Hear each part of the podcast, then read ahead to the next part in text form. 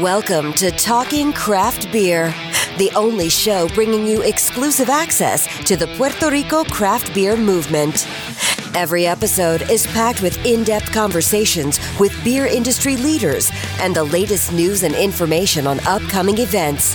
We'll help you bridge the gap, flatten your learning curve, and solidify your beer knowledge so every beer you drink becomes a better experience.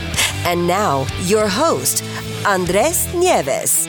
Hey, ¿qué está pasando? Andrés Nieves otra vez por aquí con el episodio 005 de Talking Craft Beer, el show donde consigue el acceso exclusivo al movimiento cervecero artesanal de Puerto Rico. Ahora, primero que nada y antes que después, eh, quiero agradecerle el apoyo que han brindado al show, ya sea tanto por las redes sociales o escuchándolo. Eh, si fue escuchándolo, eh, por lo que he visto en el sistema, hay una gran cantidad de downloads, o sea que el apoyo ha sido bueno desde que lanzamos el show en marzo 28, desde que lo lancé. Eh, ha tenido buenos downloads, so, me gusta porque me demuestra que lo están apoyando y esto es para ustedes. Les quiero agradecer mucho, mucho, mucho, mucho, mucho todos esos downloads que han hecho. Hay downloads hasta de, Estados Unidos, que nunca pensé que esto llegara tan lejos. Eh, pero sí, hay downloads desde Estados Unidos. Y quiero recordarte que para que sigan habiendo esos downloads y te lleguen automáticamente a tu teléfono o tablet, pasa por eh, Apple Podcasts eh, o tu aplicación preferida para escuchar podcasts. Suscríbete al show y así recibes los episodios automáticamente. Aprovecha de una vez ya que está ahí, y específicamente si está en la aplicación de Apple Podcasts, eh, dale un rating review, porque eso ayuda a que más gente lo conozcan y se exponga más el show a más personas. Eh, Apple Podcasts hace unos algoritmos y unas cosas en su sistema que ayuda a, mover el, show y presentarlo a más personas. Y eso ayuda, obviamente, para que el show se siga conociendo. También puedes suscribirte al show por la página web de talkingcraftbeer.com. Ahí en la página principal, rápido, encuentra eh, los botones eh, de cada una de las aplicaciones eh, de escuchar podcasts. Seleccionas tu preferida, la presiona y subscribe. Ya está, listo. Ahí lo tiene. Pasando a otras cosas. Ahora, el pasado show les conté que iba a haber unas eh, actividades el fin de semana del 5 de mayo. Eh, estas se dieron, estuve por allá eh, en Aguadilla, en Del Barril, el sábado 5 de mayo. Allí ocurrió el Big Brew Day. estuvimos por allá con Kike y Arturo de los Homebrewers. estuvieron cocinando una beer. también estuvo Germán, un brewer del oeste. Estaba haciendo su beer allí. Eh, Súper buena gente. Hubo eh, buenísima comida, buenas beers, buena música. Eh, nos llovió un aguacero gigante, pero eso es normal en el oeste, so siempre cae. Lo que hace es que refresca y ayuda a que no de tanto calor. Pero se pasó de show allí en Del Barril. De igual manera, ese mismo día los homebrewers aprovecharon para anunciar el ganador de la competencia de Iron Brewer 2018.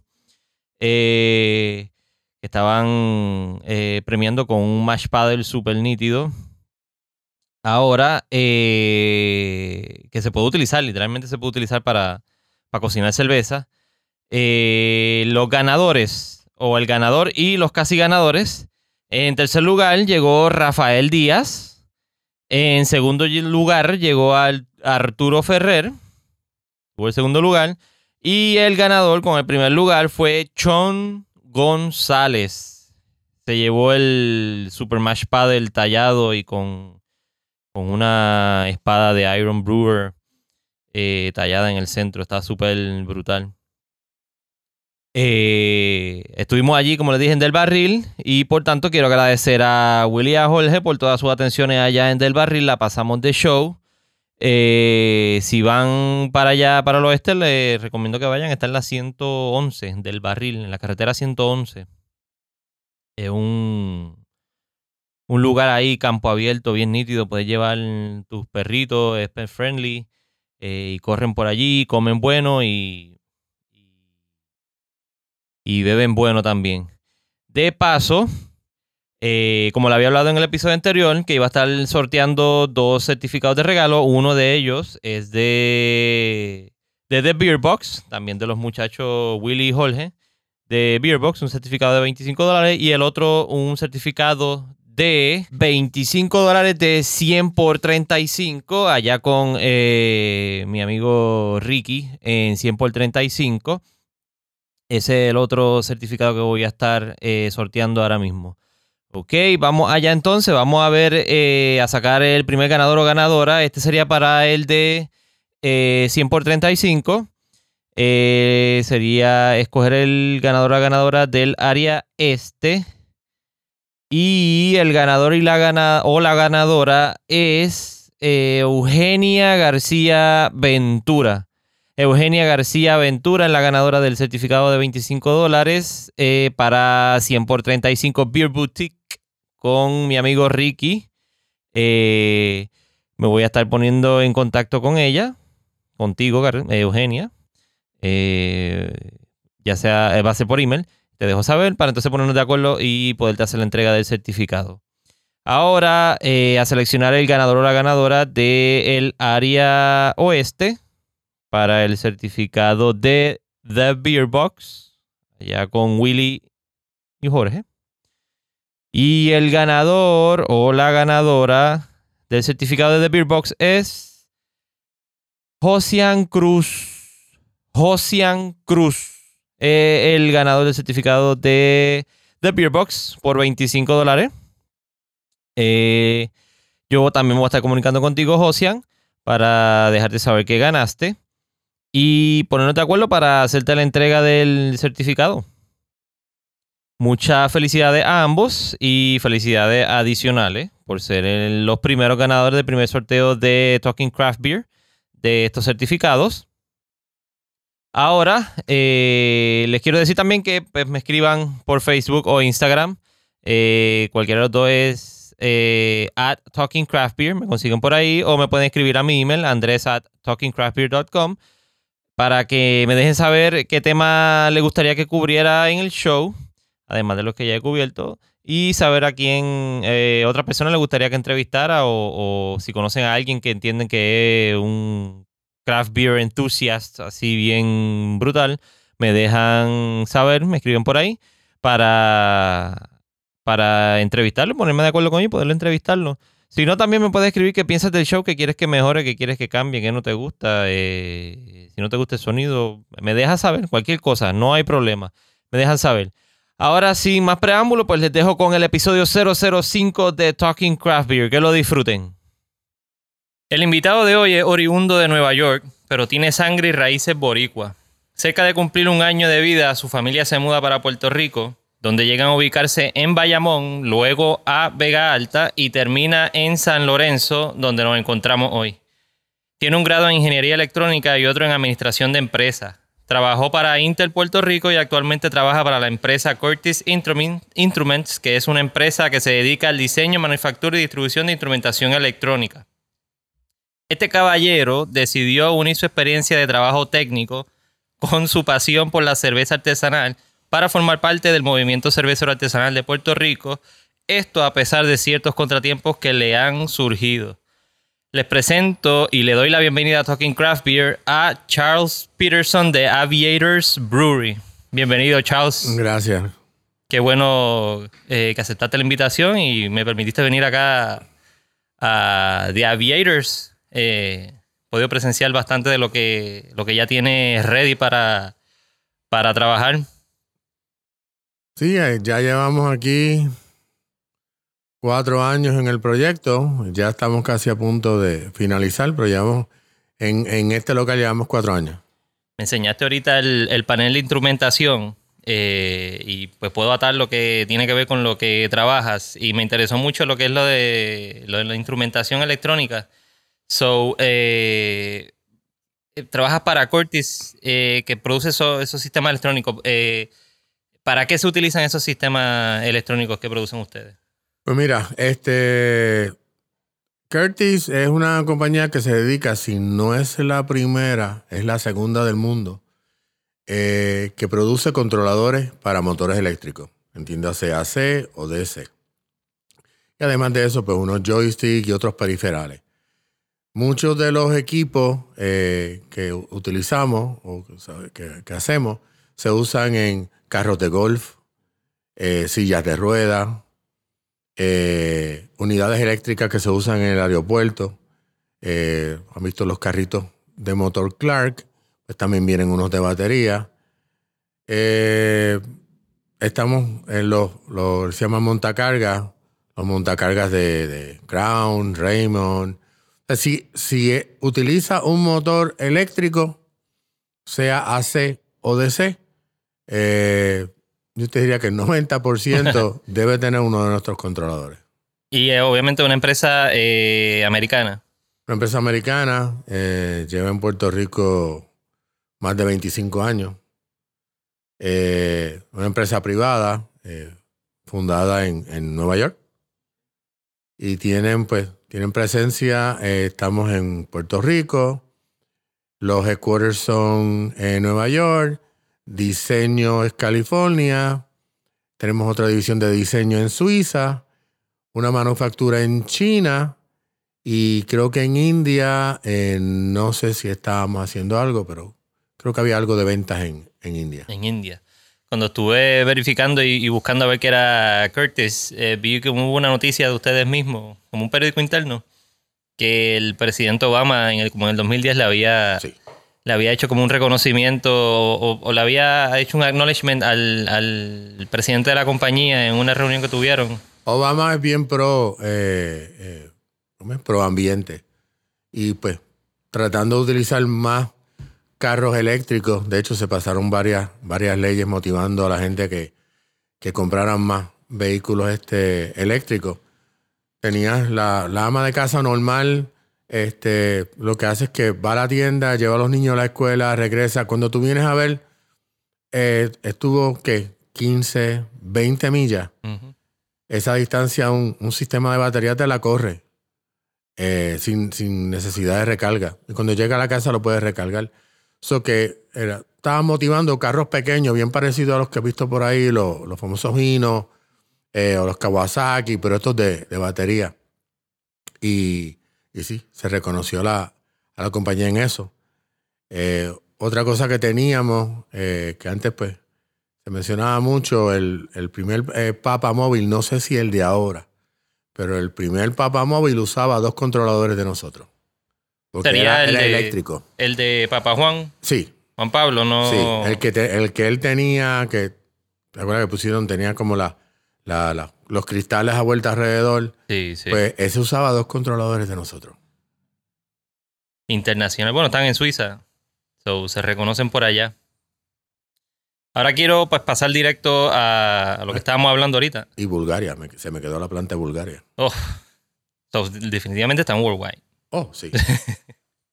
bueno, vamos a entrar un poco más de lleno a lo que a lo que las cervezas corresponde. Eh, ¿Cuándo empezaste a tomar cervezas artesanales? Yo te diría que fue hace ¿qué? 23, 25 años atrás. Trabajando para eh, Intel. Pues yo viajaba mucho alrededor del mundo. Y en uno de los viajes que di a Oregón, eh, pues empezamos a, eh, de hecho, en el, en el, Embassy Suite, empezamos a degustar este, cervezas artesanales. Me enamoré de una marca en particular. Yo la primera vez que la vi, yo me extrañó. Yo dije, esto parece Mavi, porque era así oscura, ¿no? Este, eh, como yo le decía al, al que me la sirvió, muddy water, agua sucia. Pero la probé eh, y me encantó. Y, y descubrí que, que era, era, otro concepto. Y era el momento cuando el West Coast estaba este, despuntando. Sí. Ahí está eh, los famosos Rogue, Whitmere. Que Whitmere es, yo te diría que es mi base. Es de donde yo empecé a degustar y empecé a... Mi primera cerveza era un, un clone de Whitmere por eso, porque me- me- me encanta la compañía. Eran dos, dos chamacos jóvenes, este, empezando también, eh, y eso me gustó, hace 25 años atrás. Wow. Pero nunca pensé en, en hacerla. Meramente yo dije, wow, que eso está chévere, que, qué malo que en Puerto Rico pues, no se puede eh, producir, destilar o, o- o hacer nada, porque era, era ilegal en ese momento. Mientras que en Oregón tú ibas a diferentes tiendas y te tenían los kits de hacer cerveza, kits de hacer vino, kits de, de destilar. Y yo dije, esta gente está adelante. Hasta que entonces, pues, descubrí a mi amigo Billy Norris Ajá. a través de otro amigo, eh, que irónicamente su papá es, es amigo mío antes que Billy, porque Por la aviación. por la aviación. pues ahí entonces descubrí que ellos estaban pues haciendo cerveza, vendiendo kits. Y yo dije, espérate, yo quiero por lo menos hacer lo que, lo que yo vi hace 25 años. O sea, que se puede llamar la cerveza que acabas de mencionar la... La- fue una, una jefe Bison. Pero la, o sea, es el- la cerveza artesanal preferida tuya, la all time favorite, es la que probaste, eh, la Whitmere. Whitmere. La La, Whitmere. la Hefeweizen. A mí me gusta mucho la, la cerveza de trigo. Encuentro que entre la cerveza de trigo y las cervezas de, eh, de centeno, la rye, son buenas cervezas para hacer combinaciones cuando quieres añadir algún tipo de o fruta o, o sabores extraños que los quieres transportar en una base sólida de cerveza. Como te mencioné anteriormente, yo no hago fruity beers. No me gusta hacer una cerveza que, se- que sea eh, un raspberry con alcohol. Ujú. No, yo, Sí, que no parezca un trago. Correcto, eh, para que sea un breezer. O sea, yo quiero una cerveza que sepa cerveza, que tenga diferentes connotaciones que te transporten eh, a, pues mira, eh, yo creo que es citrosa, pero ok, pero ¿qué te sabe? China, limón, toronja, y que te permita entonces imaginar y, y tú básicamente eh, crear la cerveza en tu, en tu imagen. A lo mejor tú dices que es toronja, otra persona dice que es china, ¿ok? Y yo la diseñé limón. Eh, pero la cuestión es que sea cerveza, sepa a cerveza. Porque eso es lo que hacemos, cerveza. Claro. O sea, no hacemos este. eh, si fueran frutas con alcohol, pues me dedico entonces a hacer sangría. Exacto. sí, no, no, lo importante es que, que mantenga las características, a pesar de que tenga ese, ese saborcito a juguito, eh, mantenga las características. El sábado estuve haciendo la entrevista, o sea, la- el episodio antes que este, era con Billy, y había hecho, eh, probé la de él, la que él hizo para la competencia de los homebrewers ahora, el Iron Brewer que obviamente los ingredientes, pues la, la levadura, la Cano 26, Ujú. que te mencioné ahorita, eh, jengibre y limón. Y él hizo, creo que fue una Jefe Bison, creo que fue que hizo. Y pues le, le sabía, eh, tenía ese, la espuma, el saborcito tenía el jengibre y el chipito de limón. No, eh, y después sentías cuando te bajaba el, el, el sabor de la cerveza per se. O sea, que entiendo que logró hacer un- un- una buena representación. Obviamente no va a ser el juez ya porque ya la probé.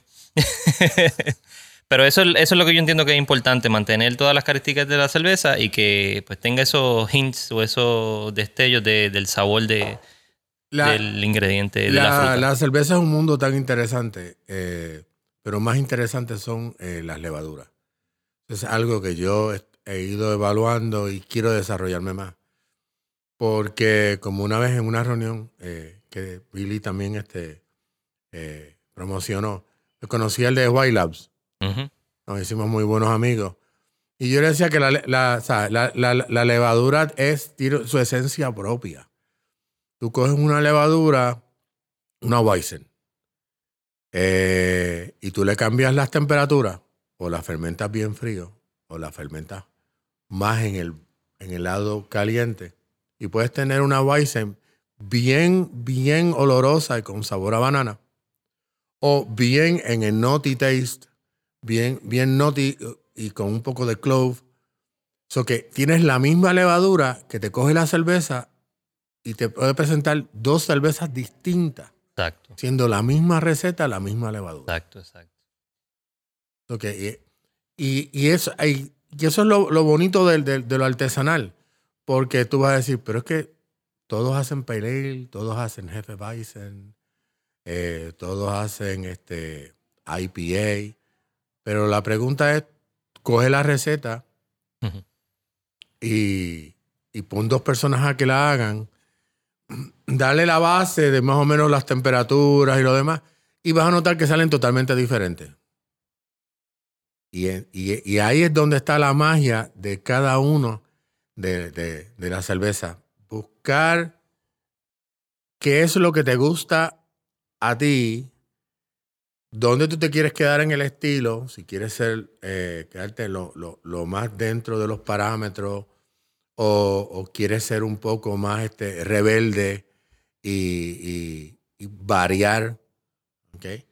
Y también Ujú. eso también el público te lo, te lo dice. Este, si son más tradicionales, puritanos o quieren cosas más extrañas. Ya tengo a alguien que me pidió una cerveza de pepinillo. Porque es loca con este el, el- Pues básicamente sería una sour, porque no, puede ser, ¿no? no. No, al hacer- revés. Se puede hacer, eh, ya, ya hay, hay dos o tres compañías que la han hecho. Eh, porque ella es loca con las cervezas de, la cerveza no, la vodka de pepinillo. Ok. y me pidió una con sabor a pepinillo. Puedes hacer una, una Weizen, pero este, hay una Geo eh, con pepinillo. Y yo le dije que un día esto iba a experimentar a ver si le hacía una de pepinillo. Un pepinillo. Sí. Interesante. Bueno, eh, mencionaste ahorita que, pues, por casualidad, y yo lo mencioné también en el episodio del, de Caribbean Brewing, uno empieza a hablar cualquier conversación y el, la, la primera, el primer nombre que sale es el de Billy. En todas las conversaciones que he tenido hasta ahora. No, Billy. No, que si yo empecé haciendo esto y conocí a Billy. ¿Cómo, eh, eh, cuándo empezaste a hacer cerveza entonces en tu casa? Ese, proceso de, de decir, ah, me encanta la cerveza, la probé, la Whitmire me encanta, yo quiero hacer esto. ¿Cómo empezaste tú a hacer cerveza? Hace, bueno, yo diría como cinco años. Este, hice mi primera cerveza. Eh, no tenía cooler, no tengo aire acondicionado en casa, o que enfriábamos con botellas de padrino congeladas y estar corriendo cada vez que tú veías que se descongelaba. y empecé pues a hacer mi cerveza. Fui, eh, y lo digo, te digo, es la, la experiencia que más me, me marcó. Muy poca gente ha probado mi cerveza soy selectivo eh, en eso. Este, y la gente que las ha probado me han dado unos inputs, eh, bueno, que a veces yo le digo, me estás dando demasiado de crédito. Pero la primera vez que yo hice mi, mi primera Hefel, yo la varié. Si era un clon, pero le di, le di mi, mi, mi firma. Por eso te digo que tú puedes hacer la misma receta, pero la varía. Claro. ¿Ok? Eh, y lo que hice fue que la, la, la, la varié. Y hubo una reunión en casa de Eva, allá abajo en Río Grande. Estaba Eva, estaba Billy, estaba Martín de Dacay, que lo tengo en un pedestal. Este. Y Quique, pero Mar- Martín siempre me, me, me empujaba y me daba espaldarazo. Este. Y. Y estuvimos allí Homebrewer hasta Cristian de, de- de Cabo Rojo estaba allí. Cristian Faz. Y yo dije, pues, yo acabo de llegar, estos tipos saben más que yo, yo acabo de hacer mi primer batch. Y yo digo, pues, mi primer batch. Los doy a probar. Y a mi, a mi, a mi sorpresa, Ajá. este, tenía gente que me decía, a mí no me gustan las las Hefeweizen. Adiós. Yo no soy este eh, eh, un, este, fan, pero me gusta tu cerveza. Y yo, ok. ¿Y qué encontraste? O sea, dame inputs, porque todo, todo esto se trata de, de produce, recibe feedback, certifica o me- mejora. y es un Claro. ciclo continuo. ¿Ok? Para mantener repetitividad y, y alta calidad.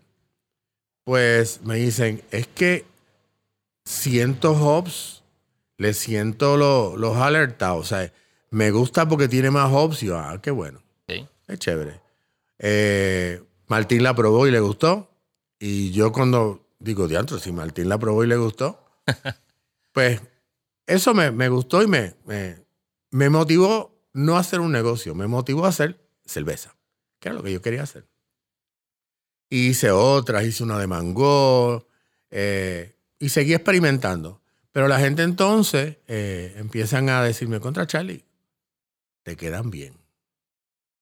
¿Por qué tú no piensas en, en abrir un negocio? Sabes de proceso, sabes de calidad, just in time. Yo me dedico a comprar para, para Curtis, ok. Ujú. Tengo, tengo el conocimiento de, la- de las compras, de los fletes. Pero antes de ir a eso, el, eh, el equipo que tenía, o sea, fer- eh, fermentabas con los padrinos, pero ¿qué equipo estaba Yo lo haciendo que la tenía cerveza? era La cerveza en, en lo, en lo- ¿Pero era de grano o era en extracto? Yo empecé en extracto. En extracto. Ok. Y luego So, eran las switché- pailas Sí, y. y nos fuimos de, de, de paila. Ok. Luego entonces, pues dije, contra, vamos a, a evaluar esto, vamos a ir un poquito más en serio. Y, y dije, pues, ah, pues voy a comprar una Zapco. Cuando veo el precio de la Zapco, yo dije, no, no, no. ok, este... y Me yo- gusta, pero no para tanto todavía. Sí. Y yo dije, no.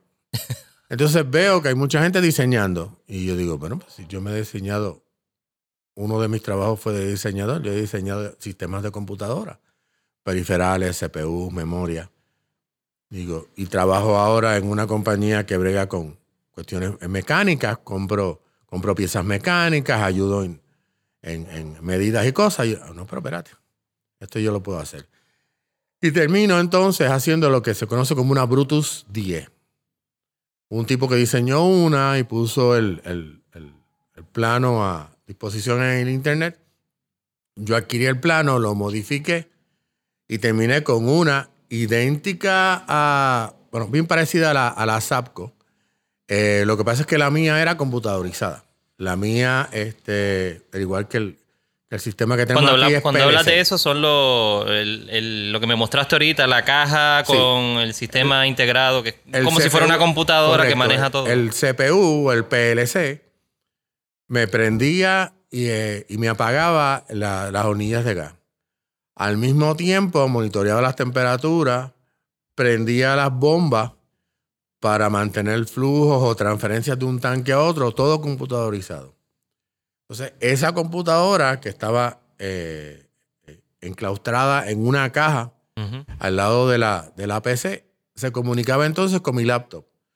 So, yo estaba cocinando afuera en la marquesina, mientras adentro viendo televisión, yo estaba con la laptop, Esto era en tu casa. sí, monitoreando este, cómo se hacían las cosas este, y todo lo demás. Y de vez en cuando salía, miraba, movía los granos, volvía, entraba y seguía viendo la película.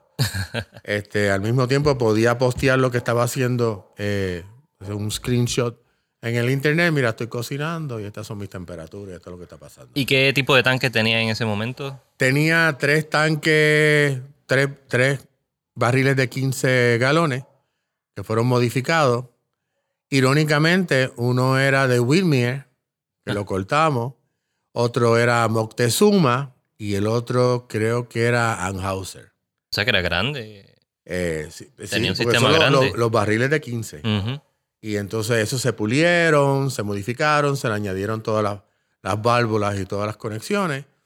Y así empecé. Y entonces dije, ok, pues vamos a hacer un negocio.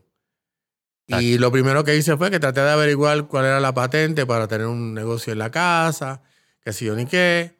Pero entonces me di cuenta en una conversación un día, y yo mismo analizando el plan de negocio con, con Luigi, eh, de Downtown, ahora es de, de Vivo, eh, que él mismo me lo dijo, si tu cerveza pega, que yo sé que va a pegar, y ahora yo te estoy pidiendo que me traigas 10 cakes, ¿qué vas a hacer?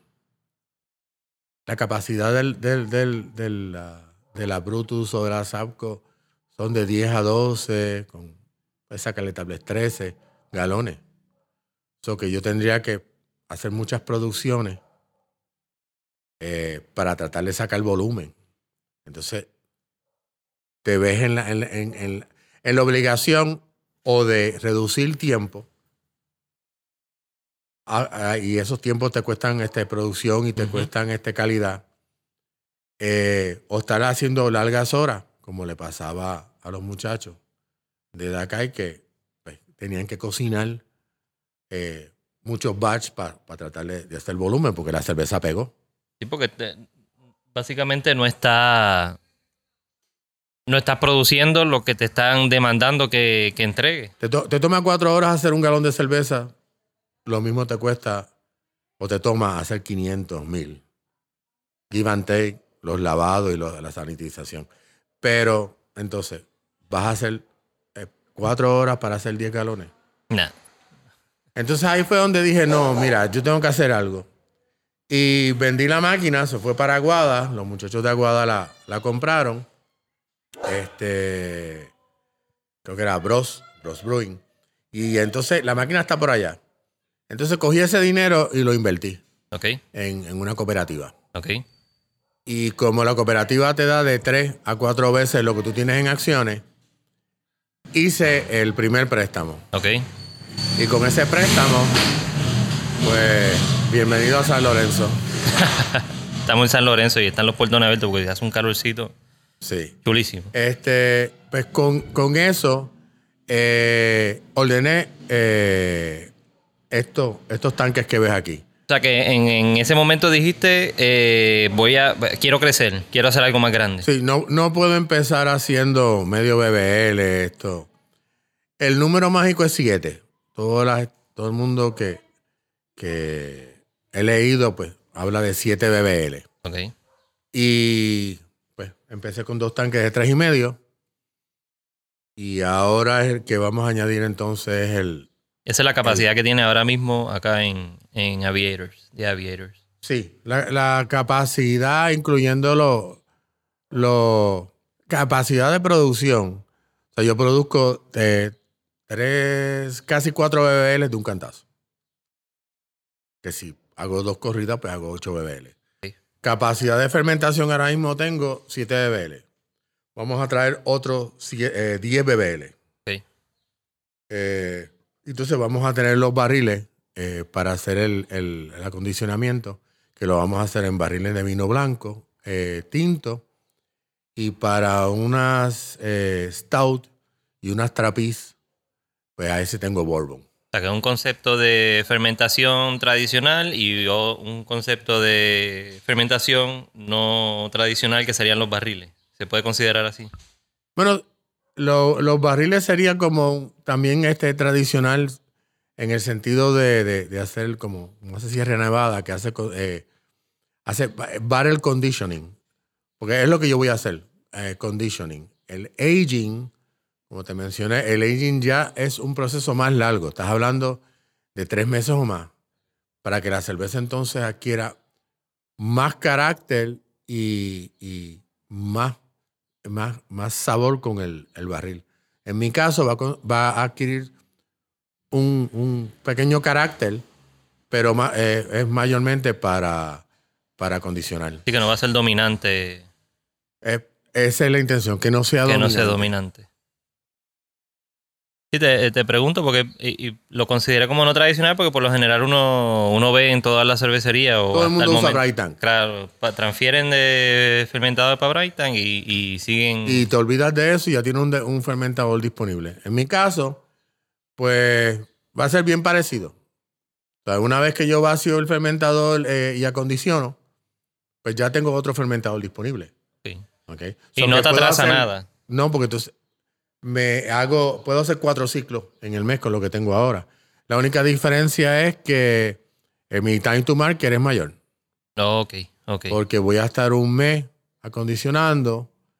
Luego tienes tal vez en- entre envas- envase y preparación, tienes dos semanas en lo que ya está en la calle.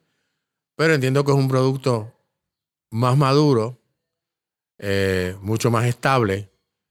sí, pues tiene la, la- la- la- no quiero decir lo malo, pero la peculiaridad de que dependes entonces ahora de capacidad de almacenaje en tus barriles. Ok. ¿ok? Pero, como te dije, yo tengo 16 barriles de 60 galones. ¿Y qué vida tienen esos barriles para, para utilizarlo como fermentadores? Eh, yo te diría, el plan de nosotros, según veamos y las limpiezas, y de hecho, lo- lo- cuando los barriles se van poniendo viejos y tú los lavas, empiezas a ver que botan este, fibra, partículas.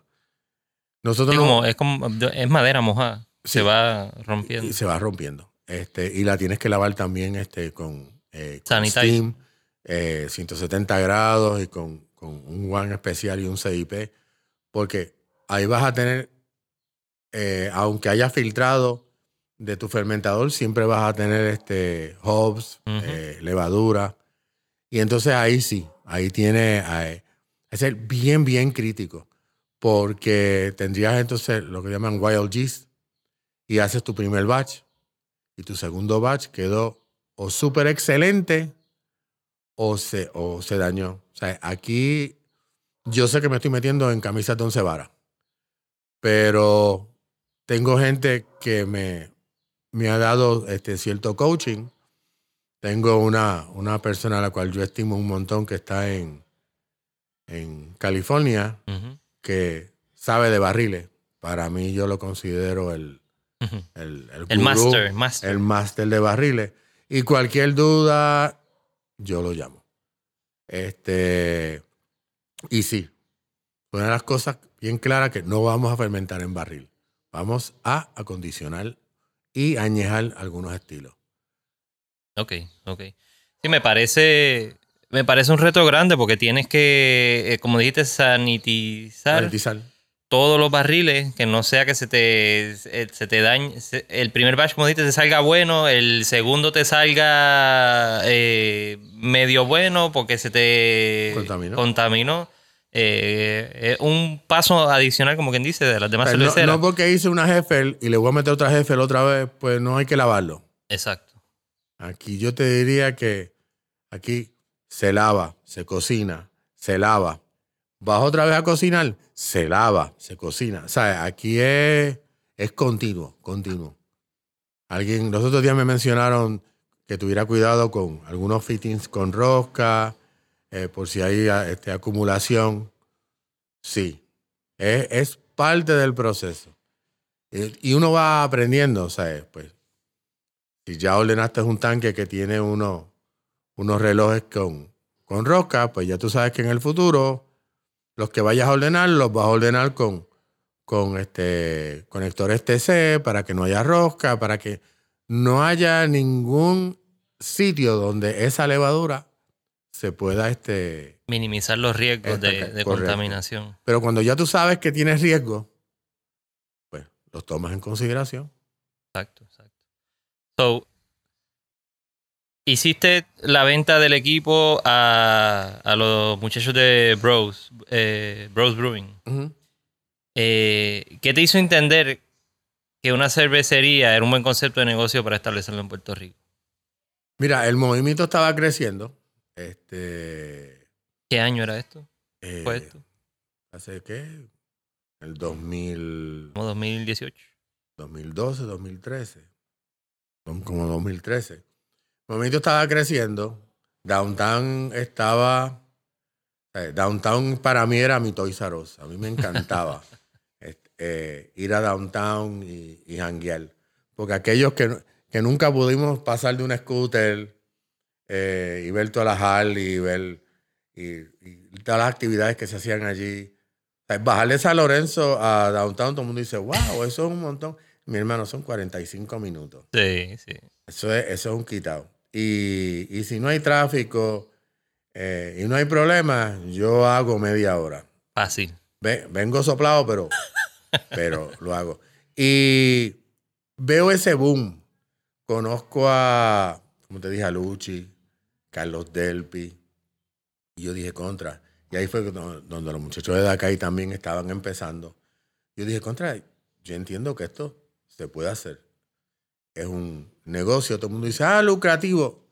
Sí, tú haces un negocio para lucrarte. Yo lo estoy haciendo por mis sueños, de, de que siempre dije que quería hacer algún tipo de negocio dentro de la aviación, dentro de mis otros campos, pero descubrí en la cerveza, eh, como me decían los muchachos, hacer buena cerveza es algo que tú puedes crear eh, y te puedes entretener. Y lo pensé yo dije, contra, a estas alturas del juego, pues todo el mundo dice, ya, tú te podrías retirar.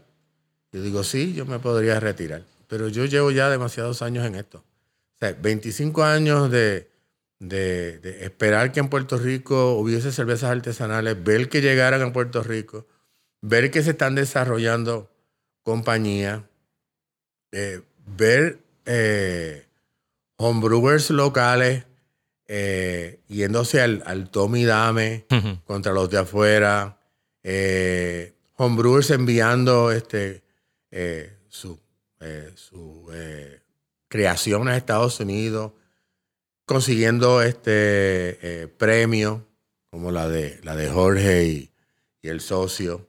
Este, y digo, contra, yo creo que se puede. Y empecé entonces en este proyecto de crear el negocio hasta que empecé a tener todos los tropiezos como tiene todo el mundo. Sí, que los vamos a discutir ya mismo. Eh, como, como lo dije en, el, en la introducción, que has tenido varios tropiezos, pero a pesar de todo sigue. Eh, y tengo el premio a, la perseverancia. Alguien un día me preguntó eh, que si yo era el Starbucks de la cervecería. Starbucks cuando empezó, no sé si fue, fue a más de 10 bancos. Sí. Yo creo que me quedé corto. En Puerto Rico hay como 7, 8. ¿Y porque se fueron por la situación económica? Yo los visité. porque se fueron las 9.36. Todos. Los visité todos. Hasta el último que, que ahora dijo que sí, pero eso... eso condicionado, condicionado. Abundaremos. So, final, final, finalmente. ¿Cuándo dijiste voy a empezar y, voy a arrancar? ¿Qué fecha específicamente? Yo te diría que fue en octubre, en época de, de, mi cumpleaños, cuando, te digo, eh, de esa gente que probaron, eh, me dijeron, me dijeron, Charlie, te quedaron bien, evalúate hacer un negocio. Y ahí fue cuando yo dije, no, no, no, vamos, vamos a empezar. Y te digo, yo empecé con la, como te, en la Brutus. Ya yo iba ya con mente a que yo. La Brutus es el, el, la, la, la, mesa que se. La, la copia de la SAPCO. La copia ya yo iba en, en, en, en vía de lo, lo, haces o lo haces. O sea, ya yo, ya yo me veía haciendo 13 galones, yo me veía entregando en diferentes sitios. O sea, eso ya eso se metió entre, entre eh, como dicen por ahí, entre cuero y ceja. O sea, eso ya estaba. Que cambié entonces porque me di cuenta de que necesitaba más volumen. Sí. A todo esto sin plan de negocio. Eh, luego entonces este, me doy cuenta de que tengo que ir a, a, visitar, este, conseguí a alguien que me hiciera un plan de negocio. Hicimos el plan de negocio. Estaba muy bueno, pero aquí los bancos hay que ir con como con 60 páginas de un plan de negocio. este, posiblemente. Una tesis, básicamente. Sí. Sí, y entonces hacer una disectación, pero violenta. y entonces, pues terminamos con SBDC en Cagua y SBDC me ayudó a hacer el plan. Hicimos un plan bulletproof. Y todo el mundo lo veía bien. ¿Cuál es el único problema aquí en Puerto Rico? Aquí yo te diría que hay dos males. Uno, pagar la casa atrasado y se va a pagar atrasado porque en ausencia de, de, un capital. pues ¿qué tú haces? Hoy te pago atrasado porque voy a coger y voy a comprar una válvula que me hace falta, necesito comprar este para hacer la computadora. Eh, apareció un especial de relay, cada eso, uno de esos relay vale sobre 100 dólares, se consiguieron a 40, vamos a seguir comprando hmm. y todo se atrasa. Todo eso al sol de hoy, e irónicamente, la casa está al día, lo que debo es un año. Eh, para saldarla. Para saldarla. no, los bancos que, que, creían que yo me iba a ir a, a pique en un foreclosure, pues eh, están chavados, porque la casa es mía. Y el otro segundo mal que te mencionaba, además de pagar la casa tarde, es no ser joven. Y no está. Y no, no me quejo de, de, tener la edad que tengo, porque así he adquirido experiencia. Pero he notado que si una persona mayor, y digo mayor, mayor puede, alguna gente de 30 años dice, ah, ya es mayor. Pues depende de dónde tú lo mires. Si el que tiene 10 años dice, sí, el de 20 es viejo. Es mayor. Es mayor porque tiene más edad. Pero... Y el que tiene 80 dice, ay, 20 años, pero es jovencito, 30 años joven. Okay. Ya, yo creo que ya no existe la famosa eh, diferencia de edades. Ya eventualmente va a ser, eres productivo o no eres productivo y estás en una edad no productiva en un proceso de de, descarte social.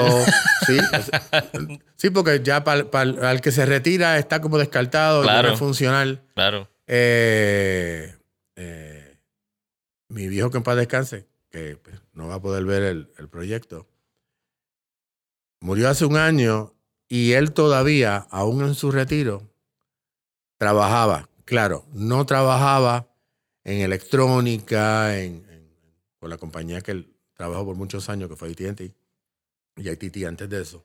Pero trabajaba en, en, bregando con gente mayor en el complejo donde él estaba, donde él vivía en, en Claremont, eh, enviándole email, porque mucha gente mayor no conoce lo que es un email, lo que es internet, bregando con eh, eh, situaciones de ARP. Él siempre estuvo activo. Sus 82 años con todos los problemas que tuvo de enfermedad, activo. Qué bien. Mi vieja murió hace tres meses, tenía 83, y mami, como hasta los 60, era mecánico diésel. Wow. Y medía cuatro pies, cinco pulgadas. Wow. Ok, eso que la gente de Cabo Rojo son... son, fuertes. son fuertes. Y, y, yo no me veo, yo no me veo así retirado, este y, y, en ese plan de negocio, cuando lo estableciste, fue, me dijiste que fue con, la, con unas personas en Cagua. Sí, es una división de, de SBA que lo, corre a través de la Inter, se llama SBDC. Ok. Ok. ¿Y en ese plan de negocio tenía ya, ya tenía seleccionado el nombre de, la cervecería? Sí. ¿Y cómo surgió ese nombre? ¿De dónde salió ese nombre? Mira, todo el mundo siempre pone el nombre de, de el nombre suyo, el, el último nombre. Yo digo. el apellido, el apellido. Le pondré Peterson. Le pondré por lo menos, eh, bueno, esa, discusión la tengo yo con mi esposa cada rato porque es que eh, me da risa porque todo el mundo es el apellido landscaping. Eh, si eres Rodríguez, Rodríguez Landscaping o Rodríguez Jury, siempre me da risa porque no, como que no. JN. y yo, pues está bien, eso está chévere porque pues te da cierta identidad. Pero entonces yo digo identidad. Mira, yo vengo desde bien abajo hasta... Eh, eh, bien autodidacta en muchos otros, muchos, otros campos. Y viendo, yo decía, pero, ¿qué es, Javier? ¿Qué, ¿Qué es tu cervecería? Además de un sueño. Pues es mi representación de quién soy yo. ¿Okay? ¿Qué yo puedo dar? Pues mira, yo soy electrónica, yo soy ingeniero mecánico por un lado, eh, me gustan los veleros, tuve que sacrificar mi velero. Pero velero grande, ¿cuántos pies? Sí, tenía un, 26. Ahora mismo está en la Bahía de la Palguera. Y si Dios quiere y la gente me apoya, pues volveremos, a, velero. volveremos a la vela. Soy bien puritano en ese aspecto. Este, pues. A mí me encanta el mar. A mí me encanta el mar de los botes. Eh, es como que te, tú te montas un bote, sales a alta mar y es como que te fuiste. Te olvidaste de todo. Una pena que nunca lo he tenido. Siempre estoy en, botes prestados. Yo mi luna de miel la pasé en una marina. Eh, en Viejo A mí, a mí me fascinan los veleros. O sea, todo el mundo me preguntaba cuánto es la distancia, pues siempre la gente pregunta cuánto es la distancia de tal sitio a tal sitio. Yo siempre decía que de, de Culebras a Puerto Rey lo que hay son cuatro cajas de cerveza. Esa es más o menos la distancia. Sí. Es otro Pero- sistema de medición. Sí, pero estás con la vela, estás básicamente con, con eh, déjame liquidar esto. Estás con la, la vela, estás con el viento, estás con Dios solito, Este, estás a la merced de... Y yo dije, a mí me encanta eso. Mi otra pasión es la aviación. Yo estoy volando desde el 1982. Yo Wow. diseñé, bueno, modifiqué, porque el, prim- la- el primer autogiro que yo compré, lo compré en un kit. El motor era del 1933. Wow. Se estuvo volando, ya, ya del 82, ya tiene 50 años. Se estuvo volando como hasta los 90. Sé que recientemente se restauró. Me lo van a traer al hangar para yo Mm. verificarlo y se le cambió el motor. ¿Y dónde volaba? Eh, yo volaba mayormente desde Humacao. De Humacao fui a, a Aguadilla, al primer show aéreo de Aguadilla, Volando. volando. Eh, la gente no lo podía Qué cool. creer eh, porque era totalmente abierto, con un cinturón de, en la cintura. Este, y esto es hélice arriba. es un, sí, es, te propulsa un motor y el viento que pasa a través de- del rotor mantiene la hélice de arriba dando vueltas. Ok. Eso no está conectada al, al motor. O sea, no, no gira con el motor. Gira con el viento que le, Sí. le pega. Y entonces, como si fuera un molino de viento. Ok.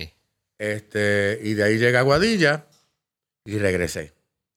En el segundo año, eh, viniendo de Aguadilla, yo había modificado mi sistema de inición, como es una inición de, era más de 40, 50 Ujú, años, ujú. 60 años tenía. Este, le puse una inición electrónica. Esta inición electrónica depende de una batería. Mm. La noche anterior yo no cargué la batería. Oh, no. So que en sí, eso fue una semana antes de que el helicóptero de Cuco Feliciano entrara a la cárcel. ¿Te acuerdas del famoso helicóptero que aterrizó? En Oso Blanco. En Oso Blanco. Pues eso fue una semana después. Eh, yo vengo bajando eh, y el motor se fue en baja. Era o me estrellaba en Río Hondo, eh, me estrellaba en, en el shopping de, de Río Hondo, le pasaba por debajo los cables de alta tensión. Esos cables son sobre 100 Los de los que están ahí corriendo después de Río Hondo. del- por, el- por encima del puente. Le brincaba por encima, pero no tenía suficiente altura. Yo tenía un sistema de humo para hacer este, eh, eh, figuras en el cielo. Yo prendí el sistema de humo tratando de que la gente se asustara y pararan los carros en lo que yo entonces aterrizaba en la misma autopista. Pues no se paraban. Y como no se paraban, yo dije, bueno, ¿qué vamos a hacer? A todo esto, la máquina no se desploma, sigue planeando, pero, pero está bajando. Sí, porque lo sostiene el rotor. Sí. Yo le digo a la gente, pues hay mucha gente que, que eh, agnósticos, no creyentes, you name it. Yo eh, digo que ese día yo meramente cuadré caja, yo me confesé, pedí todos los perdones habidos por haber, cuida a mis hijas, eh, el nene no había nacido, cuida a mis hijas, este, y por aquí es que voy. Y al final le dije, si me quieres dar un poco de viento, te lo agradeceré. Ha aparecido una tormenta, pero fue tormenta. Wow. Fue a nivel de que paró la máquina en el aire, le empujó hacia atrás. Wow. Según me iba empujando, yo iba cogiendo altura y entonces lo que conocen aviación saben que es como si fuera un eh, eh, termaleo, que te montas en, en esta ola de aire y empiezo entonces a subir. Y Como hacen los guaraguao, una Sí. onda así. Y empiezo a subir y a subir y veo el altímetro subiendo. Sigo subiendo y cuando me doy cuenta estoy por encima de los cables de alta tensión. Wow. Me suelta el viento, paso los cables de alta tensión y digo, no voy a aterrizar en la autopista porque no se están parando.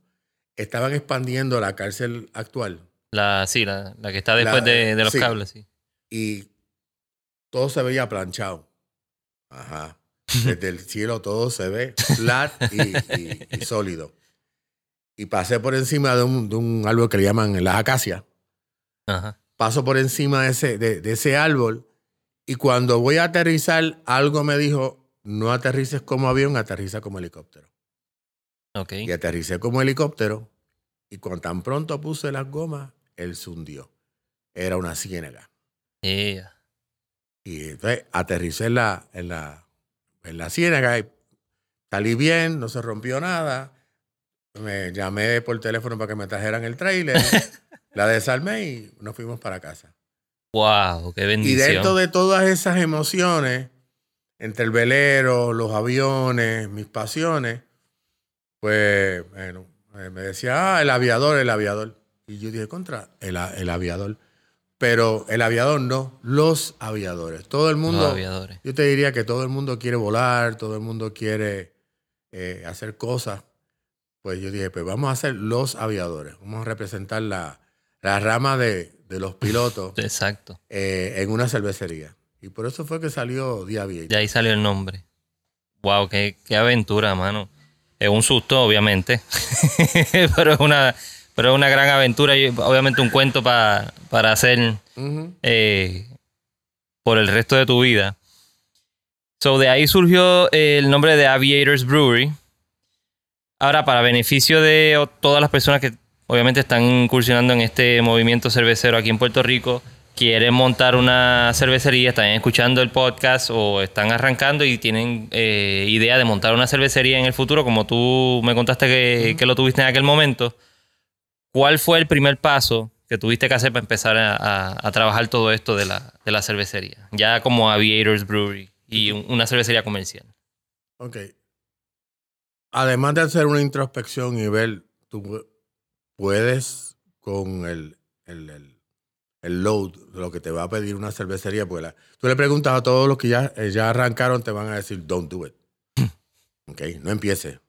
Pues eso, Eh. por eso es que eh, eh, esta, esta parte de la entrevista eh, quiero ir a eso, porque es que pues, ya he visto toda esa experiencia que tú has contado a través de Facebook y, y haciendo esos lives. Y pues está, el- está la perspectiva de que está todo el mundo ya montado, está corriendo, todas las cervecerías están produciendo y están vendiendo en lúpulo, en el tap, en todos lados. Pero quiero eh, eh, esta historia tuya, quiero presentarla también, que es la, la parte del comienzo de la cervecería, no de ya la, la cervecería productiva y, funcionando a capacidad. Pues una vez, como te digo, una vez que tú haces tu, tu, análisis interno, si puedes o no puedes con el load, y si tienes la capacidad eh, empresarial, lo, lo segundo que yo diría es, tienes el, el capital. El, pro- el problema mayor que tiene una, una cervecería empezando es capital. ok, Eh, te van a decir permisología. Eso está fantástico. La permisología, eso es un monstruo diferente. Lo otro es capital. Eh, el problema es que perdón, al no tener capital, entonces pues te pasa como a mí, empiezas a pagar tarde y tratas de, de tajorear para tratar de arrancar. Y o arrancas de lleno o no arrancas. Que ese es el problema que yo tengo. Yo me quedé a mitad. Cuando yo arranqué, cuando hice mi inversión, me quedé a mitad. Y pensé de que, para lo que me falta, el chile, el, plate, algunas cositas, eh, se van a conseguir. Gracias a Dios, la gran mayoría de mis cuentas se han eliminado. Así que lo que los bancos no me han, no me han querido dar, yo lo he resuelto con tarjeta de crédito y, y pagando eh, altos intereses, pero pagando y, y invirtiendo. Por eso que mencioné en uno de mis lives que si el banco no me ayudaba, yo pues, me, me quedan tarjetas de crédito y, y- buscaré funding. ¿Y cuál sería un, un- un punto, un- una cantidad no, no idónea o base o, o más o menos cuánto capital tú entiendes que debería tener una persona para arrancar? Eh, con, con el como... Tienes que arrancar por encima de, 10 de 7 BBL. Eso, es parte del- de la enseñanza. Ok, Y un tanque, si lo compras, en, o sea, para darte un ejemplo, un tanque de 7 BBL en Estados Unidos está de 10 mil, 11 mil dólares. Un tanque. Lo que tienes necesitas es el tanque de fermentación, necesitas un dry tank. Pero si vas a hacer varios sabores, pues vas a necesitar más tanques. ¿ok? A menos de que pues puedas eh, acondicionar en, en, en, en- en los barriles o tienes más bright tank, que el bright tank es, es un poquito más barato que el, que el fermentador, pero no es eh, eh, grande la diferencia. Acuérdate que estos tanques son, eh, si los usas jacket para poder correrlo con glicol, pues ya son, básicamente estás pagando por dos tanques. Sí. Pero si tú me preguntas a mí, para arrancar, arrancar, una... ¿Y arrancando en qué? Vamos a olvidarnos de botella. Sí. Yo soy fiel creyente de botella o, o lata. Eso es otro, ese es otro mercado. Pero hay que llegar a, a los puntos donde, donde el draft no llega. Y hay Sí. muchos más puntos de venta eh, donde la botella y la lata llegan. Olvidándonos de esa máquina.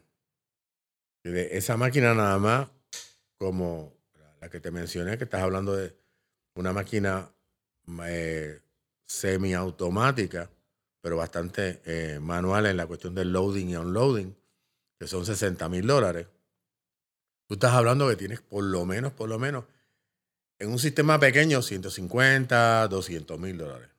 Es básicamente como comprar una franquicia de un Kentucky, un McDonald's, una cosa así. O sea, que están, están en el mismo nivel, que no... La gente piensa que ah, una cervecería eso es barato hacerlo, eso cualquiera lo arranca con lo que tenga chavo. Un tanque, un, un, un, un boiling kettle de 145 te puede costar 3 mil dólares. Pero que son 145 galones. Si vas entonces a producir para llenar tanques de 400, tú quieres producir 145 tres veces o, o 145 para un tanque de, de 125. O sea, eh, y se va complicando.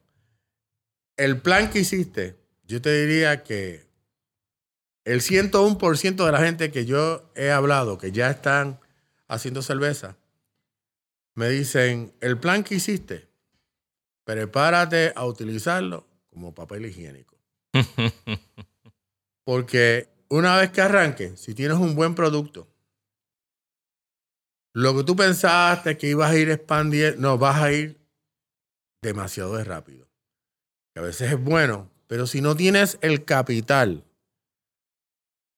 para respaldar esa expansión, te puede matar el negocio. Eh, porque viniste, arrancaste con poco capital, te prestaron aquí, te prestaron allá y arrancaste con dos, dos barriles. ¿ok? Como te mencioné de lo de por qué cambiar la, la Brutus por sistema más grande. Y de repente esos dos barriles tú te das cuenta de que los estás ciclando cuatro veces al mes y no te da. Ah, pues vamos a, a conseguir, vamos a expandir. Pero ahora tengo que mandar a buscar, y los voy a mandar a buscar a China. La calidad es buena, depende de la compañía. El lead time es dos meses, Mm. más la instalación. Los costos pues son mucho más baratos en Estados Unidos, pero mucho. Eh, pero entonces tengo dos meses que tengo que esperar.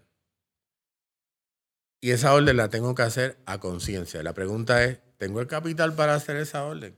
Para pedir- a- a sacar mi- los próximos 10 mil dólares para el próximo tanque. Porque, ¿sabes? Eso de un tanque de mil o dos mil dólares, no, no. ¿Sabes? Si vas a expandir y vas a 400 BBL, estás hablando de 7 mil para arriba. Ok. Eh, 400 BBL, ¿no? 400 galones. Ya lo siento, Carlos. O sea que ahora tienes que expandir. ¿Tienes ese funding este, reservado? No, pues hay que ir al banco. La pregunta es, ¿arrancaste con un préstamo del banco? O sea, entonces el, es un poco más difícil al banco demostrarle, eh, mira, mi producción se está duplicando. Necesito eh, más dinero. Y como están los bancos ahora, por eso te digo que me decían el, eh, el Starbucks de, de la cervecería, los bancos no, no están prestando. Y si te dicen que sí, de ese sí a tú meramente firmar un documento, no de desembolso, de compromiso. Llevo yo seis meses de un sí a firmar. Wow. O sea, que, que si estás hablando de, de... Pero si tú me dijeras a mí de empezar de, de nuevo, sí, lo haría. Eh, pero me gustaría tener por lo menos 500. 500 mil. Sí. porque me gustaría entonces cambiar mi sistema eléctrico. Seguiría utilizando la computadora y, diseñaría yo creo que mi sistema. Pero me gustaría ir con, con, con, Steam, me gustaría este, aumentar el, el, el, barriles, tener más, más tanques, un sistema más grande, una embotelladora automática que no fuera manual. Okay. Pero en una embotelladora tú puedes, este, una, una, una no, pero una Próspero, eh, como la que tiene eh, Che, este, pero como te digo, en ese tipo de equipo, lo que es el sistema de computadoras, el sistema de MASH, no de tanques y fermentadores, ese precio está bastante conocido. Ahí tú puedes pedir lo que tú quieras. Pero ahí puedes invertir ¿sabes? 200, 250 mil nada más en ollas para cocinar. Wow. Sin tanque. Wow. Eso que eh, eh, hay equipo para la, la, gente allá afuera. Para empezar, sí, mira, este, se puede empezar con, con menos, como yo lo hice, pero yo hubiese querido tener más, por, lo, por lo menos tener este, un poquito más de founding para entonces no tener este problema con el banco de tener que demostrarle si el negocio eh, es viable, no es viable, si a mí no me va a dar un infarto a mitad de camino y los van a dejar a ellos eh, pillados. En este caso, pues yo estoy pagando lo que nunca he pagado en ninguno de, mis, de mis préstamos y propiedades. Aquí se está pagando un seguro por encima cubriendo al banco yo pago un seguro que le aseguro al banco que si pues, esto no, no funciona, el banco como quiera recoge su 100%. Ah. Pero ese seguro sale de, mi bolsillo, de mis ventas. Y el pago de la póliza sale de lo que venda. Correcto. Anual. Es requisito nuevo. Eso que el que diga ahora que los bancos se están arriesgando no. Sí, que están ayudando a eh, las empresas que están surgiendo. Sí, no, este, aquí no hay riesgo. El riesgo lo tienes tú, tus tanques, tus propiedades, eh, tu plan de retiro, toda tu inversión, todo, todo, todo, para garantizar, aún garantizando un 150, casi 180% del préstamo que tú vas a hacer, con todo eso es difícil. Wow sea que si yo pudiera, en teoría, eh, coger mi 401k eh, y liquidarlo completo ahora mismo, yo arranco la cervecería y le digo a los bancos adiós. Sí, pero te quedas pillado por el otro lado entonces. Correcto. Que no es negocio. Porque ese es para el futuro. Tú básicamente se puede decir que has puesto la mayoría del capital que has puesto, lo has puesto tuyo. Todavía no te han aprobado nada de lo que has presentado con el plan de negocio que hiciste. Eh, al momento, ¿en qué etapa estás? Pues mira, el Banco de Desarrollo aprobó el préstamo. Inicialmente me pidieron el, el como está aprobado por SBA, SBA me garantiza un 85%. El banco me pide que yo aporte un 10% ellos están poniendo un 5, pero yo estoy garantizando eh, todo con un, con un seguro. Eh, y después que me, me dieron que aportara ese 10%, pues me aceptaron, me aprobaron el préstamo. Yo no me percato que mi aportación le cambiaron la palabrería en el contrato de la carta de aceptación y decía que yo tenía que coger ese dinero e invertirlo en la remodelación. Como se dio una cantidad de remodelación que era mayor a, mi aportación, pues ellos decían, usted arranca a remodelar en lo que nosotros terminamos los documentos, usted nos trae los otros documentos que nos faltan eh, para entonces ir al cierre. Pero como no me percaté de eso, yo dije, pues déjame ir ahorrando y no tocar ese dinero. So que empecé a utilizar mi dinero personal más mis tarjetas y empecé entonces a seguir haciendo las instalaciones. Pues ahora me dicen que no, que yo tengo que gastar hasta el último centavo en remodelación. Como yo lo he hecho casi todo, el número de remodelación ha bajado. Eso que ya les dije, mira, el número va a bajar. O sea que el 10% era para, el 10% que separaste que en una cuenta aparte era para, para remodelar. Y, y básicamente ellos iban como a reembolsarte ese dinero a través del préstamo. Originalmente era eh, garantía del, del, del, préstamo. yo entendía que era ábreme una cuenta y pon, pon un 10% ahí. Cuando entonces empieces a remodelar, tú me traes la documentación y yo te empiezo a hacer el reembolso en base a esos gastos. Ok. Ok. Pues para eso deben ser los 10 mil, porque yo voy a estar gastando y voy. Y la diferencia, pues yo te la pongo. ¿Por qué? Porque eh, era, era mucho más que, que el 10% que me pidieron. Ajá. Pero como es menos ahora, y como en la carta de aceptación ellos le cambiaron y dijeron que yo tenía que remodelar antes de firmar. Y yo estaba bajo la impresión de que yo firmo remodelo, te doy y tú me desembolsas. Exacto. Pues ahí está donde está el tranque. Ahora, eh, como viste, hoy se instala el, el, sistema del cooler. Eh, esperamos ya la semana que viene, la de arriba, eh, terminar con lo de la luz. Y ya está todo. Sí, que ya básicamente está al otro Una lado. Vez que me, me instalen la luz y yo limpie estos escombros y ponga la puerta del, del cooler, ya Produce. Es ordenar materia prima, que la, puedo conseguir, ordenar los barriles, que eh, inicialmente, como vamos a estar haciendo pruebas, pues pueden tardar un poco, eh, pero puedo arrancar. Ahora, mañana tengo reunión, porque de todo lo que ya yo he invertido aquí, ellos solamente me adjudican 60 dólares, 15 centavos. Entonces yo digo, y las facturas de, de sobre 2 mil a 3 mil dólares en cable, en conectores, en, contadores, en cajas de registro. Ah, pero eso no está aquí. Sí, claro, está ahí. Eso es que ustedes no lo saben de, detectar. Y tengo que ir con cada una de las facturas mañana a ver qué vamos a hacer. Pero el problema no queda ahí. El problema es que yo les estoy diciendo que el número original varió, que va a ser menos.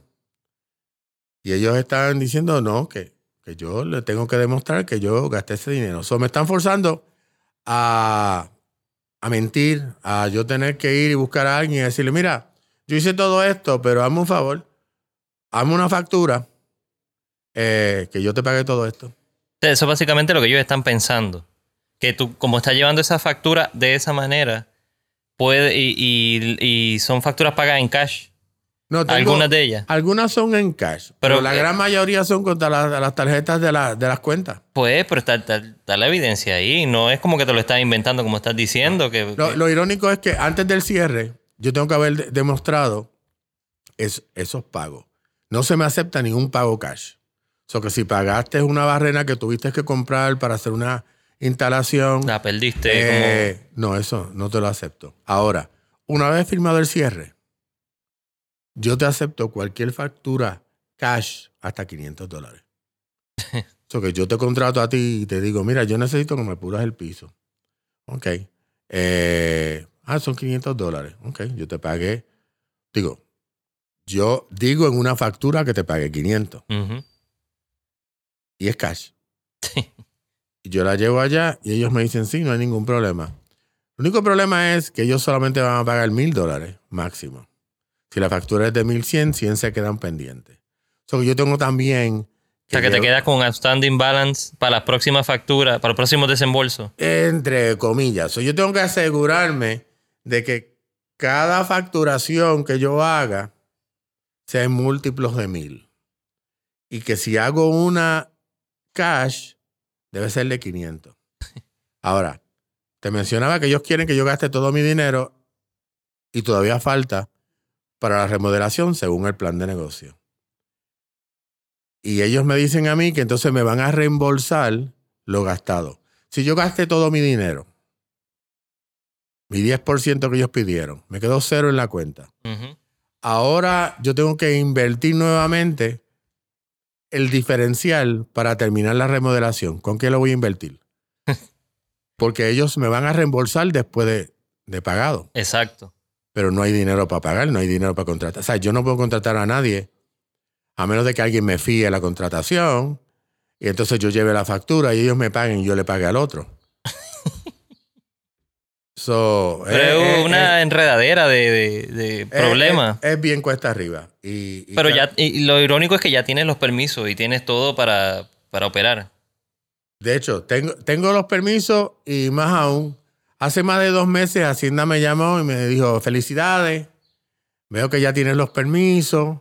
Eh, ¿Cuándo vas a empezar a envasar? Acuérdate que tengo que estar allí para certificar el envase. Y yo le dije, yo todavía no tengo ni luz. O sea, ya- no me has dejado, no me has dejado. Ya yo tengo permiso hace meses.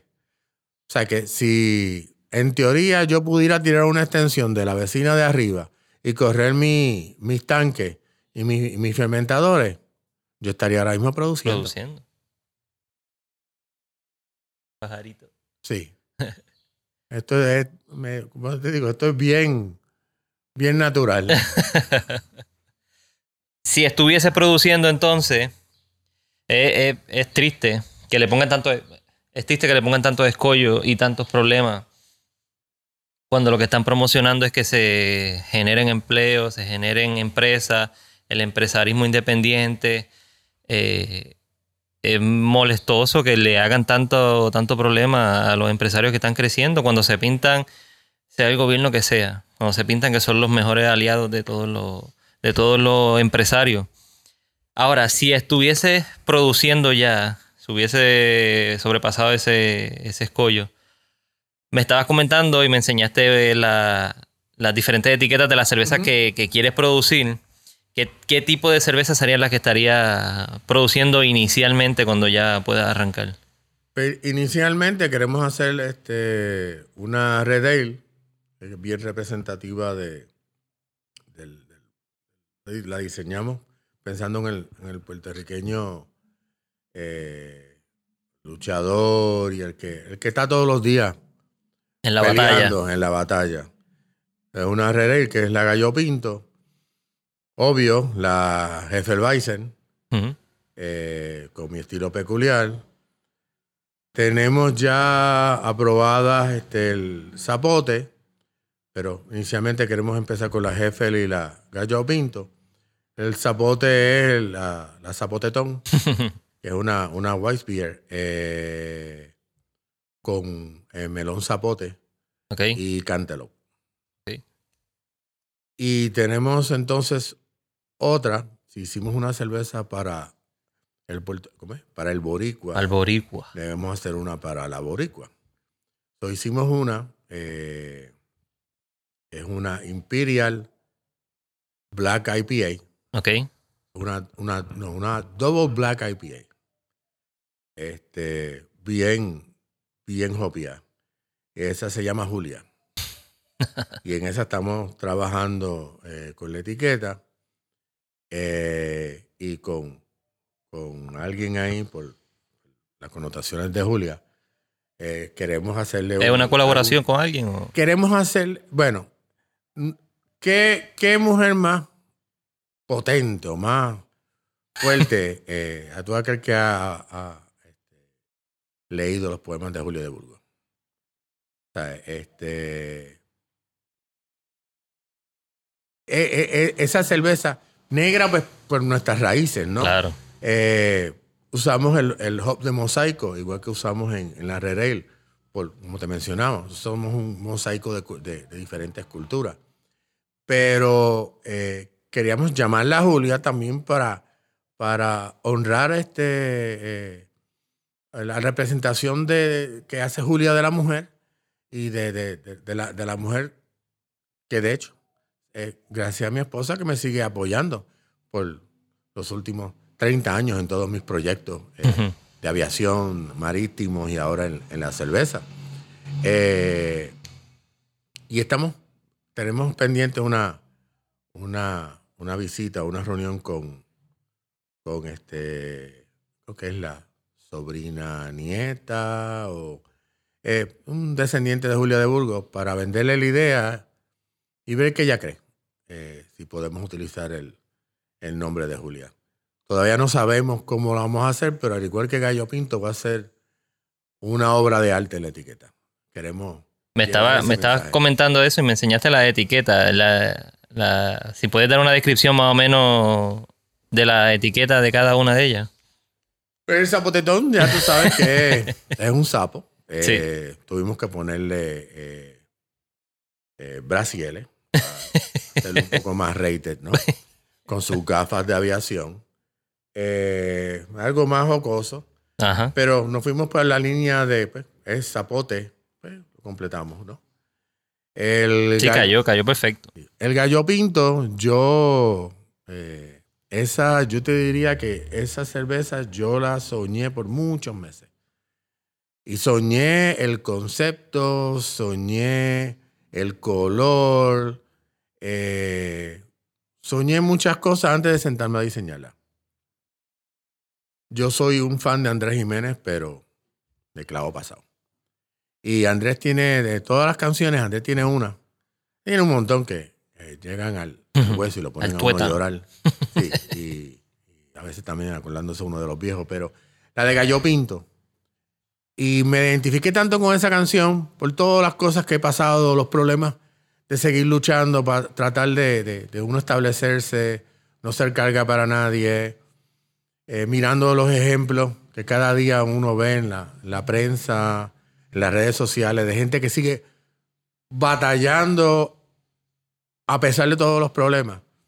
Y él pues hace una representación del, puertorriqueño como que yo tengo este, este, gallo pinto que no se huye, eh, le meten estocadas, este, lo, lo hieren de muerte y él sigue para adelante. Pues mi etiqueta es así. es mi gallo eh, defendiendo una garita con la bandera, que representa entonces a, mi Puerto Rico, tocado de muerte con un cabuz de los 1939 o 40, pues que representa eh, la, masacre de Ponce y lo que sucedió allí y la lucha.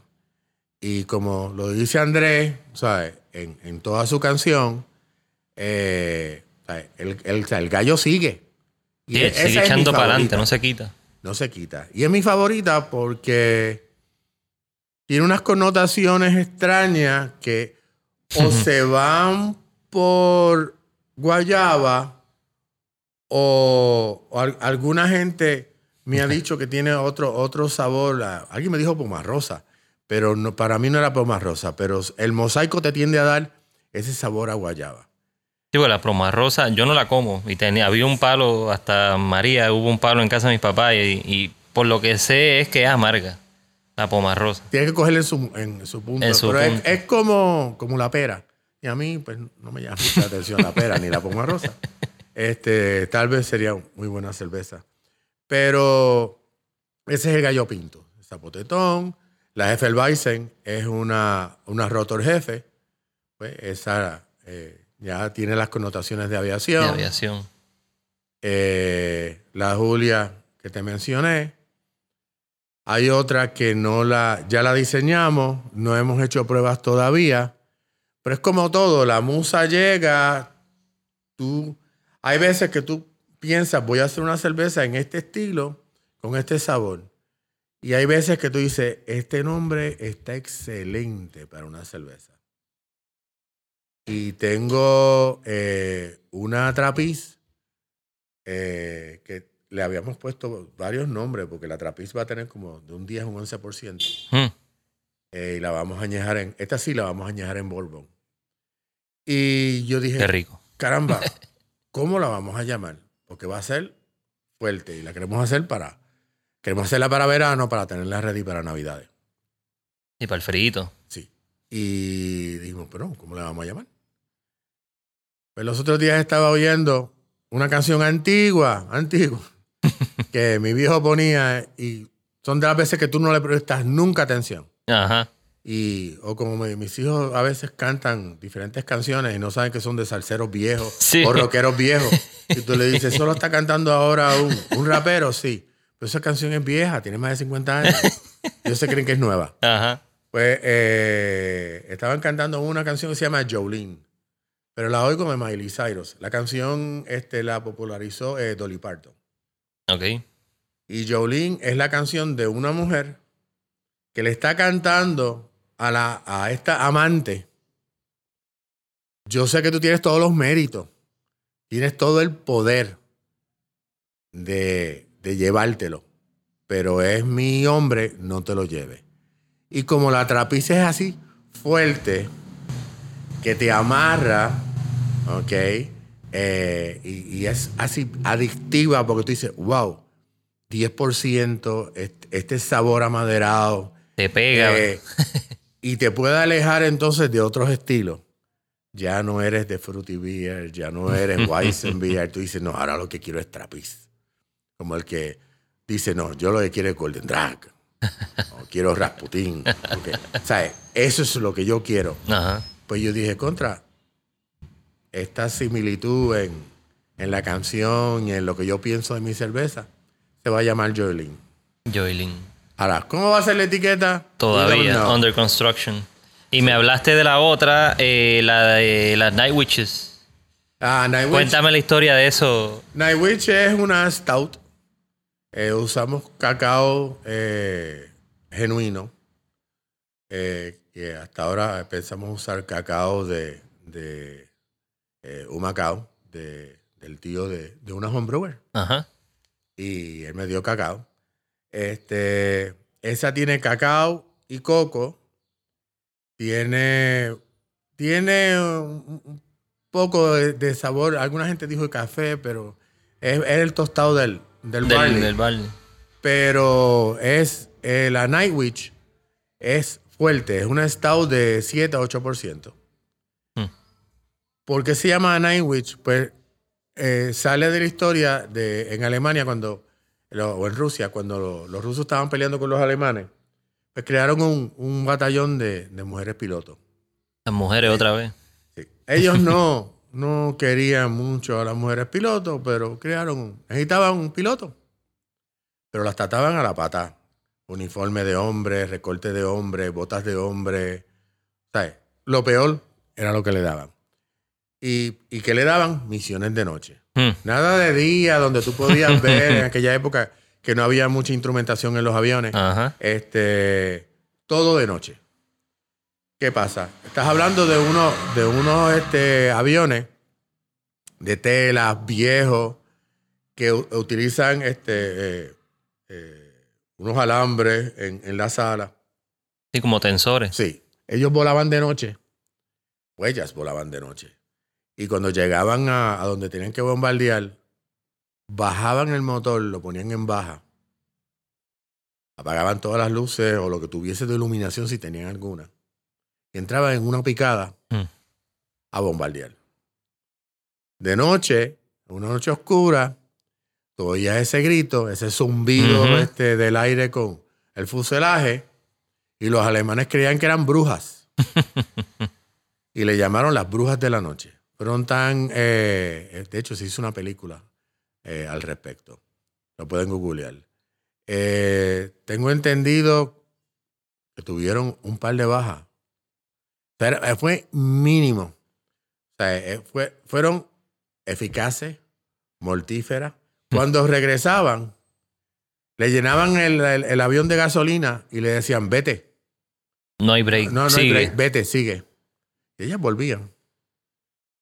Y atacaban. Wow. Y parte de que ganaron la guerra, aparte de lo, de lo eficaz, es que, pues, gente este, eh, con, eh, eh, es decir, prejuicios, ¿no? Este, a lo de las brujas, eh, supersticiones. Supersticiones. pues con este tipo de supersticiones, dice, no, no, estos son brujas, olvídate que estos no son rusos, olvídate que no son mujeres. Entonces, Pues esas escobas de esas brujas. estaban fuertes porque para cargar una bomba como esa. Y, y entonces, pues, creamos esa cerveza, pues, en honor a... Y como también es parte de, de una de mis pasiones, que es la aviación, pues dije, pues vamos a hacer una cerveza fuerte, como, debe- como debería haber sido eh, cada una de las misiones de ella. O sea, salir sin saber nada de noche y esperar sin ver nada. Ahora, Sin un- ver. ahora es fácil. No, Con ahora- toda la instrumentación que hay. Ahora con un GPS. Bueno, y los drones. Que vuelan desde Nevada y atacan en, en, Sí. en Af- en- en Arabia. Y están en Nevada. Y el tipo está ahí. Como si estuviese jugando PlayStation. Sí. bueno, Charles, ¿qué, qué, qué nuevos eh, proyectos tiene ahora, ah, además de la cervecería? O sea, ¿qué viene ahora con la cervecería? O sea, montaste el- el- la refrigeración ahora en la cervecería. ¿Qué, qué te falta ya y arrancar? Pues si logramos que el banco se acabe de mover, pues vienen entonces, eh, viene por lo menos un tanque adicional, ¿Sí?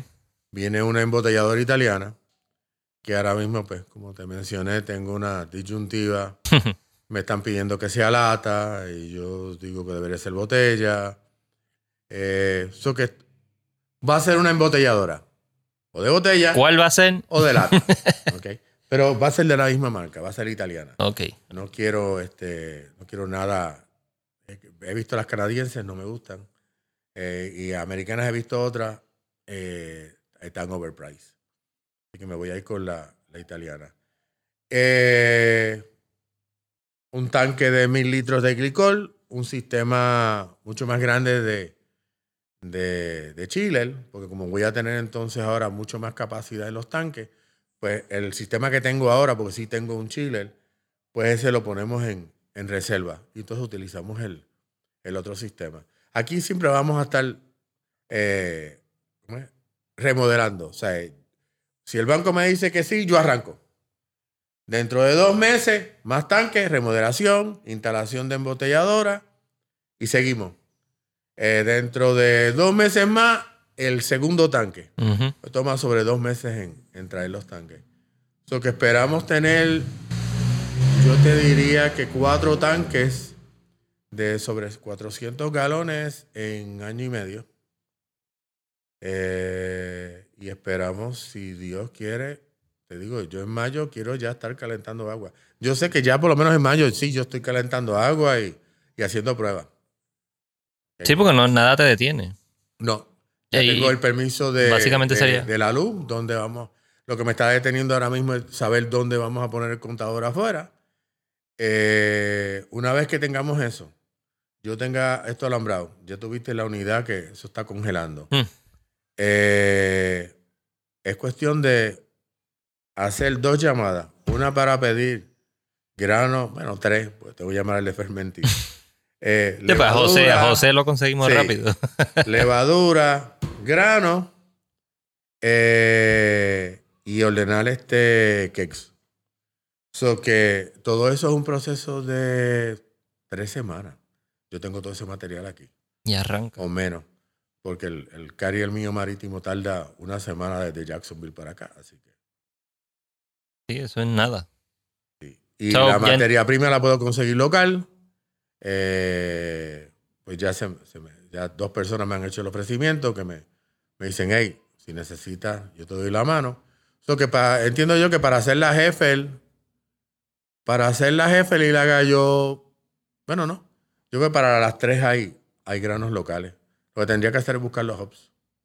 Y los hops, eso llega FedEx o UPS en dos días. Sí, llega rápido. Llega rápido. So, ya entiende que más o menos como para mayo, principio de junio. Puede que empiece ya a debo calentar. estar ya calentando, haciendo pruebas y esperando transferir al, al fermentador. Porque queremos hacer una, una Oktoberfest y tenemos que estar ready ya para mayo. Digo, para, Sí. para junio. Sí. Sí, pues ya eh, lo que queda es nada. Y luego- Confiando que no venga ningún huracán ni, ni otro revolus más para sí. agosto, septiembre. Y de suceder eso, pues, buscar cómo parqueamos ahí un, una planta en la calle y empezar a hablar con los vecinos. Toma. Yo sé que el ruido te va a molestar, pero vamos a conectar. Exacto. Generador grande. Eh, bueno, pues ya saben, yo definitivamente Charles me va a avisar cuando empiece todo eso para venir para acá para, Que vengas ya con un brew. para hacer un brew y, y- y documentarlo. Eh, me habías comentado que tiene una página de Facebook, se llama así mismo The Aviators Brew, Brewery, sí. Brewery. de Avier's Brewery. Se pueden conseguir ahí y seguir a Charles.